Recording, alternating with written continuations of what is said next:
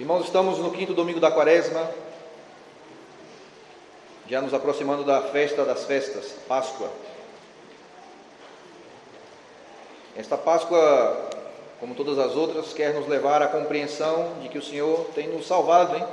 nos dado a vida, não qualquer vida, a vida eterna, a vida em abundância.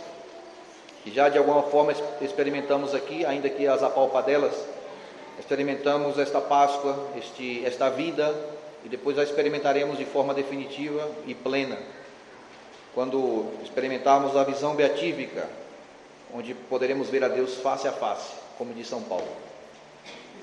Imagina o que significa ver a Deus face a face. Ou seja, vamos toda, toda a eternidade ver a Deus e conhecê-lo, e nunca vamos nos saciar, porque o conhecimento de Deus é, é impossível, o conhecimento pleno. Então vamos passar toda a eternidade conhecendo a Deus e Ele se revelando para nós. Isto é o que diz a teologia. É interessante que as palavras de hoje falam de movimentos e um movimento que precede uma exultação. O Salmo responsorial nos diz: exultemos de alegria, porque o Senhor fez maravilhas conosco. Ou seja, para que nós possamos exultar, temos que experimentar que coisas Deus fez conosco. Hein? Eu espero que você possa saber as maravilhas que Deus fez contigo para que tu tenhas motivo de exultação. Porque senão fica uma coisa assim abstrata. Tu exultas a Deus por quê? O que ele fez na tua vida? Que maravilhas ele realizou para que tu tenhas motivo para exultá-lo, para agradecer a ele. Porque muita gente não sabe. Uma, uma pergunta difícil esta. Que maravilhas Deus fez contigo concretamente? Não de forma abstrata e etérea. Ah, Deus, Deus é tudo, Deus é bom, Deus é isso, Deus é. Falamos um monte de coisas sobre Deus, mas nunca sabemos dizer o que Deus fez realmente na nossa vida, de forma a, que possa, possa convencer alguém da existência dele e da ação dele. Pensa nisso. O que é que Deus fez para ti? Concretamente, o que ele fez? O povo de Israel, ele sabe responder isso. Se tu perguntas ao povo o que Deus fez com ele, ele vai dizer. Eu estava escravo no Egito, 400 anos de escravidão, e o que Deus fez comigo? Me libertou, me deu vida nova, me, me atra fez atravessar o deserto, me fez atravessar o mar vermelho. Eu vi os meus inimigos destruídos no mar. Então Deus fez isso, e portanto eu exulto. Por isso diz a palavra aqui no final: Este povo eu o criei para mim, e ele cantará meus louvores. O povo canta os louvores a Deus, porque Deus fez muitas coisas na vida dele muitos milagres, não só no, no Egito, mas depois no exílio, quando eles estavam aí presos e cativos na Babilônia e na Síria. Mas quando voltavam para a terra prometida, quando tiveram que voltar, eles cantavam, exultavam de alegria. Quando avistaram Jerusalém, a, a cidade santa, eles gritavam de alegria. Que alegria quando me disseram: Vamos à casa do Senhor, os nossos pés já se, já se detêm em tuas portas, Jerusalém. Estão cantando o cântico das subidas, de alegria, de exultação, porque foram libertados da opressão da Babilônia e da Síria. Portanto, eles só exultam depois de um processo, de uma experiência. E essa experiência tem relação com o caminhar, com seguir os passos. Saíram do Egito, caminharam até a terra prometida. Saíram da Babilônia, caminharam até a terra prometida de novo. Saíram da Síria, caminharam até a terra prometida. Esses, esses caminhares são precedidos, não, precedem a exultação. E São Paulo também fala um pouco disso. São Paulo não fala caminhar, fala correr. Diz: Mas corro para alcançar a Cristo. Por quê? Porque já fui alcançado por Ele. E depois fala: Corro direto para a meta, rumo ao prêmio que do alto Deus me chama a receber em Cristo Jesus. São Paulo também corre. E correr significa rápido, hein? Apressuradamente. A Virgem Maria, quando vai até a casa de Isabel, diz a palavra, São Lucas diz que ela foi apressadamente, apressuradamente, foi rapidamente à casa da sua prima. E quando chega à casa da sua prima, o que ela faz? Exulta com magnífica. A minha alma engrandece o Senhor, o meu espírito exulta em Deus, meu Salvador. Porque olhou para a humilhação da sua serva. Eis que agora gerações vão chamar-me de bendita. O poderoso fez em mim grandes coisas, e santo é o seu nome. Seu amor de geração em geração chega a todos que o respeitam e pá, pá, pá, pá, pá, todo magnífico. Que nós deveríamos saber de cor, que é uma oração da igreja. E também aqui no Evangelho, irmãos, aparece esta mulher que é perdoada por Cristo. A mulher não se movimenta aqui, é interessante, mas quem se movimenta é Cristo. E por que Cristo se movimenta? Porque Cristo tem a iniciativa de nos salvar. Olha o que diz São Paulo na segunda leitura. Eu quero alcançar a Cristo, por quê? Porque fui antes alcançado por Ele. Esta mulher do Evangelho é alcançada por Cristo, porque se dependesse só dela, coitada, seria apedrejada e seguiria, talvez, se não fosse, seguiria com a sua vida de prostituição. Aqui diz que era, que era uma mulher adúltera. Aqui provavelmente era uma mulher que era usada por homens casados, esses que cometiam adultério com ela. E quem eram esses homens? Os mesmos que estavam aqui querendo condená-la. Que coisa, hein? Pela noite usavam esta mulher e abusavam dela, do seu corpo, e durante o dia queriam matá-la. Olha que hipocrisia. Os mesmos que apedre... queriam apedrejá-la são os mesmos que a, que a usavam, que abusavam dela, que pagavam, quando pagavam. A hipocrisia é um negócio sério. Aquele escritor francês, François La Rochefoucauld, século XVII, ele tem uma frase que eu gosto demais. Ele fala que a hipocrisia é a homenagem que o vício presta à virtude. O que significa essa frase? Se você parar para analisar essa frase, ela é belíssima e tem um, uma força essa frase.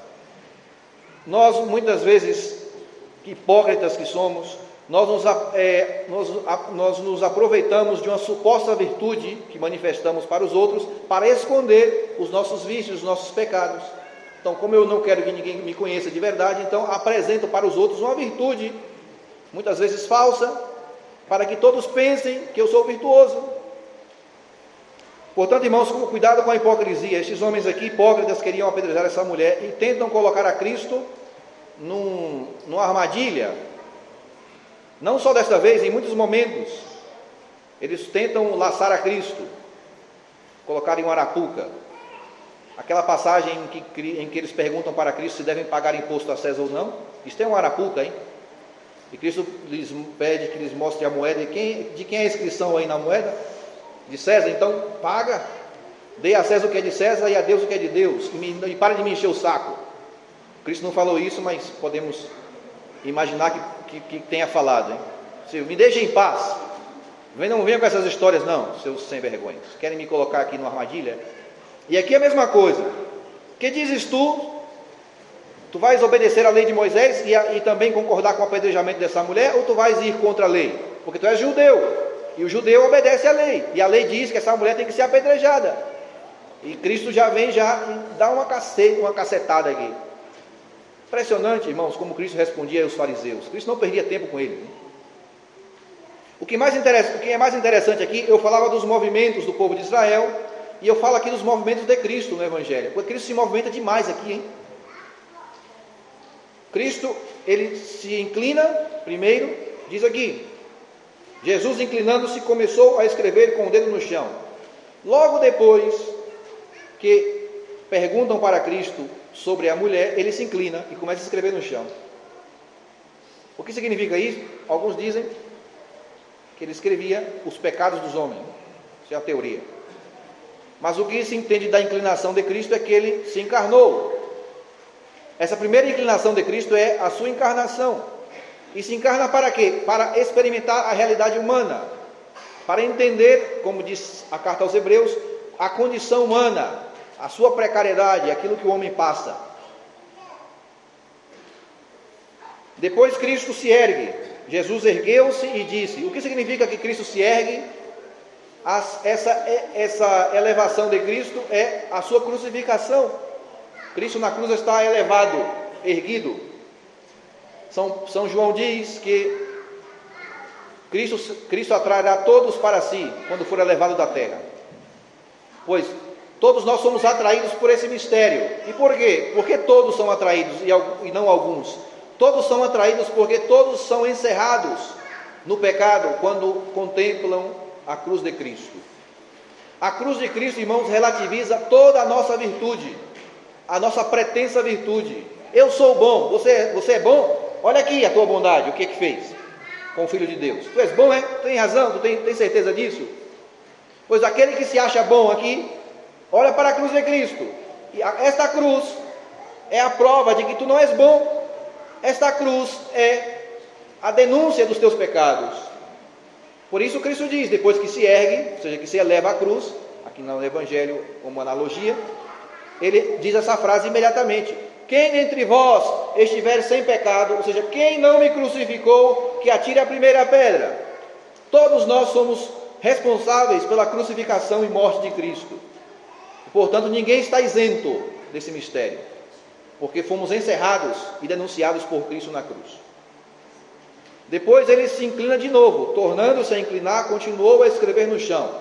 Quando é que Cristo se inclina novamente na sua história? Quando é sepultado e vai para o chão, por isso está aqui, começa, continua escrevendo. O chão é Adão, a palavra Adão é, é chão, é terra em hebraico. Portanto, irmãos, Cristo se inclina pela segunda vez quando é sepultado e entra na morte. E aí começaram a sair um a um, começando pelos mais velhos, e fica somente Cristo e a mulher. E por quê? Porque no sepulcro, irmãos, no nosso sepulcro só terá Cristo e você. No teu sepulcro, onde Cristo te buscará um dia, como diz São Paulo, não estará tua mulher, os teus filhos, os teus afetos, o teu dinheiro, a tua vida, não, não, nada mais. Tu estarás sozinho com Cristo, só a só com Cristo. Cristo vai buscar o Adão que está sepultado em você. Ele vai te buscar aí, na mansão dos mortos, no Sheol, e sozinho tu estarás aí. Ou com Cristo. Eu espero que ele vá e te busque. E esta mulher está com Cristo sozinho aqui, sozinha. Então Jesus se levanta, olha aqui de novo, se levantou. O que significa esse se levantar-se de Cristo? O segundo levantar-se significa a sua ascensão. É ressuscitado e depois vai ao céu. E quando vai ao céu Cristo, ele apresenta ao Pai, irmãos, o perdão dos nossos pecados. Ele mostra ao seu Pai as suas mãos, os seus pés e o seu costado ferido, chagado pelos nossos pecados, e o Pai, vendo as chagas de Cristo, nos perdoa. Porque é o mesmo que dizer, Cristo dizer ao Pai: Pai, olha o que eu fiz por eles. E o que vocês acham que Deus Pai pensaria e pensa vendo o seu filho chagado por nós? Ele leva em consideração as chagas do seu, do seu filho e por isso nos perdoa.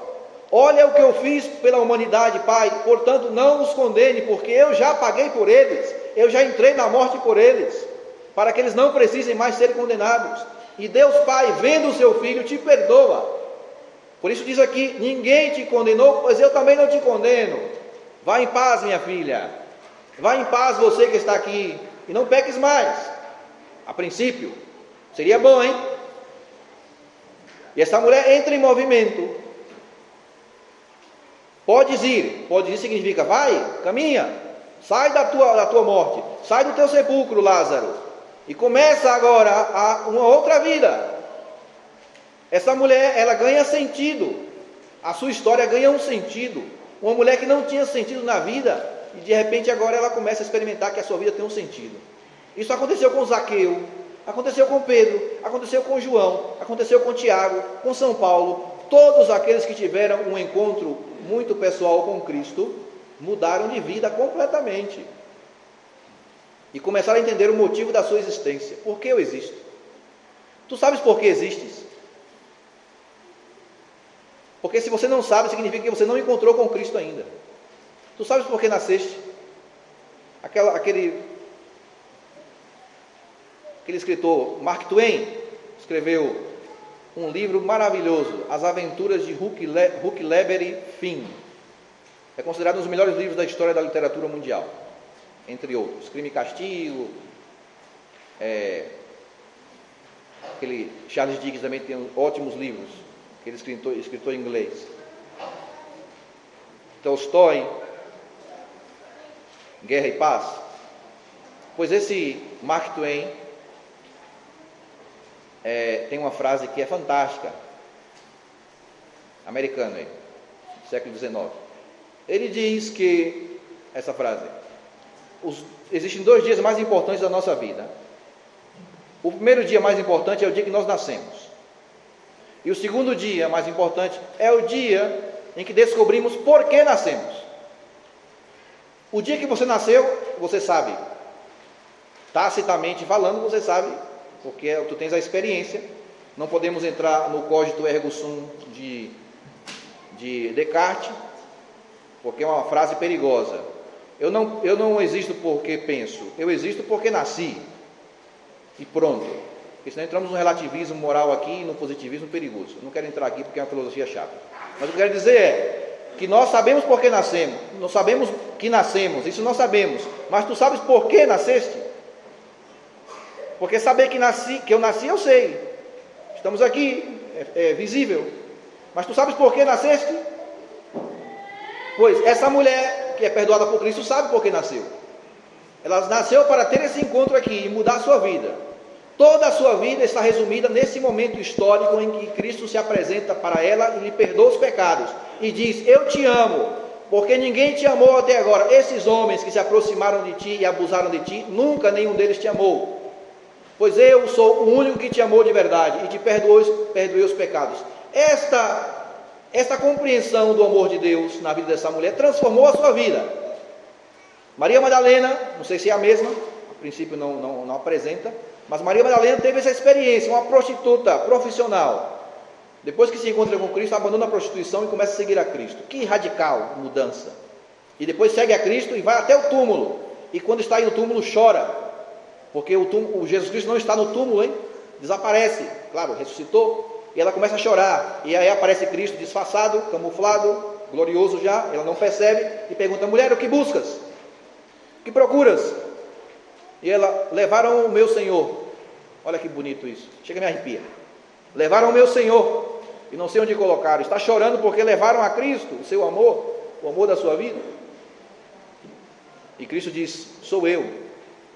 Mulher, diz Maria, ele fala. Primeiro fala mulher, depois Maria.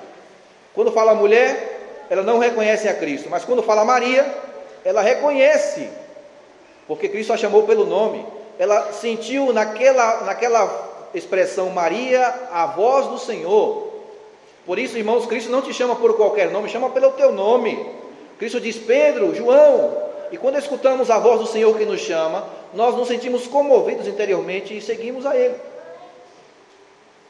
Isto é maravilhoso, hein? Eu espero que o Senhor te chame pelo nome, te diga, vem. E isso transforma a tua vida. Eu espero que transforme. Portanto, irmãos, já falei demais. A mulher, uma mulher falou para mim hoje, padre, eu ficaria escutando o senhor. Eu falei, não, está doido, né? Não perca teu tempo me escutando tanto, não, tu, que eu te deixo maluco. maluco. Só termino dizendo uma coisa, irmãos, nós somos justificados não pela lei, como os fariseus do Evangelho, mas somos justificados, como diz São Paulo, por meio da fé em Cristo, a justiça que vem de Deus na base da fé. Portanto, o que nos justifica hoje é que Cristo, como falei antes, se apresenta diante do Pai e ele diz ao Pai: Pai, eu levo a todos eles tatuados nas minhas mãos. Isto é um cântico dos cânticos bonito. Que Cristo nos leva tatuado nas suas mãos, irmãos. Tatuados. Nós estamos tatuados na mão de Cristo, nas mãos e nos pés. E portanto, Cristo não, não se separa de nós nunca, porque Ele sempre estará olhando as suas chagas e vendo a cada um de nós na sua misericórdia e no seu amor. Portanto, nós temos que conhecer a Cristo de verdade pela fé, e este conhecer a Cristo significa ter uma experiência pessoal com Ele, enquanto beleza, enquanto bondade e enquanto verdade. Isso fala Santo, Agostinho, Santo Tomás de Aquino na Suma Teológica. Cristo, bonum pulcrum verum. Portanto, que o Senhor nos conceda a graça de poder manifestar esse mistério em nossa vida, que não fiquemos estagnados, mas que olhemos para, os, para o alto, que é a meta, a vida eterna, e experimentemos que Deus nos conduz até lá, para que possamos contemplar a Deus e experimentar a visão beatífica. Louvado seja nosso Senhor Jesus Cristo.